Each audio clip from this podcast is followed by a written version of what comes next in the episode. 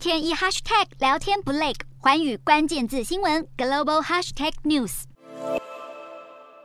菲律宾的经济成长正面临挑战，当地的第二季 GDP 成长放缓，只增长了百分之七点四，而且相比第一季百分之八点二的成长率更是下滑不少。而通膨飙升和新冠疫情恐怕会为菲律宾下半年的经济前景带来更多的压力。好，当地的七月通膨率飙升到百分之六点四，是近四年来新高点，这也让菲律宾央行连续三个月祭出了升息措施。而菲律宾的服务业随着民众活动逐渐回到疫情前的水平，为当地政府注入一剂强心针。经济部门就认为，当地今年的 GDP 还是有望达到增长百分之六点五到百分之七点五的官方目标。为了帮助经济持续的成长，菲律宾政府除了稳定物价之外，也试图在十月初之前要提供三千九百万名民众疫苗追加剂，减少疫情削弱经济的可能性。